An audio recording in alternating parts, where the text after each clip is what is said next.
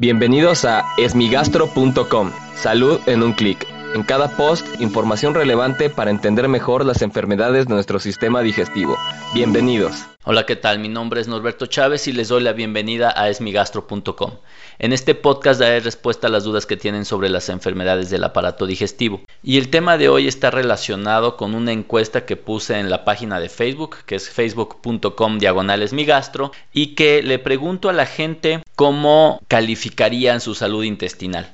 Esto es una pregunta muy importante porque las enfermedades gastrointestinales sin duda son una de las enfermedades más frecuentes en cualquier época de la vida. Y no solo eso, pueden ir desde enfermedades no graves, pero que sí afectan mucho la calidad de vida, a enfermedades graves, mortales incluso, y a distintos tumores del aparato digestivo. Dentro de lo que se observa en la encuesta que realizamos es que la mayor parte de la gente que contestó eh, califica inadecuadamente su salud intestinal. Y esto es un poco preocupante porque, como les comentaba, las enfermedades gastrointestinales pueden ser un síntoma de alguna enfermedad más grave. Por lo tanto, es muy importante tomar cartas en el asunto y si bien es cierto que la gran mayoría de las enfermedades gastrointestinales son crónicas y únicamente logramos controlarlas en mayor o en menor medida, sí es muy importante que acudan con su médico, con su gastroenterólogo de manera más o menos frecuente, al menos semestralmente,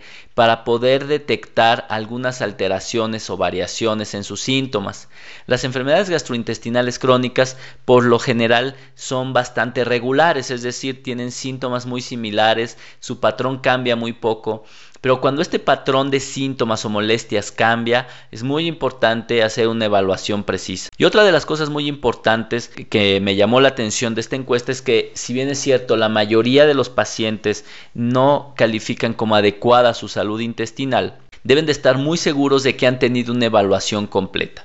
Es decir, prácticamente cualquier persona de más de 40 años que está presentando síntomas gastrointestinales recurrentes debe de incluir una evaluación por estudios de sangre, de materia fecal y dependiendo del criterio del médico, uno u otro, pero al menos uno de ellos, un estudio de imagen como una tomografía abdominal o un estudio endoscópico ya que muchos de estos síntomas simplemente son diagnosticados como algún asunto banal, una enfermedad que no parece ser complicada. El problema es que después de los 40 años los síntomas gastrointestinales de nueva aparición requieren una evaluación mucho más detallada. Por lo tanto, creo que si notamos que nuestra salud gastrointestinal no es la más correcta, no es la mejor, debemos estar seguros de que no tenemos algo más delicado, algo más grave que puede eh, ocasionarnos problemas a largo plazo.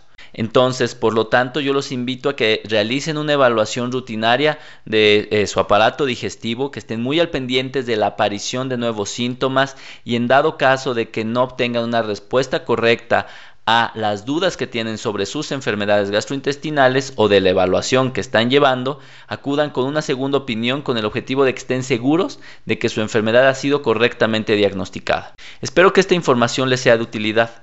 Aún así, si tienen dudas, los invito a que escuchen los episodios previos y si tienen algo que no les haya quedado claro, en el sitio web www.esmigastro.com encuentran el formulario a través del cual pueden enviarnos su pregunta.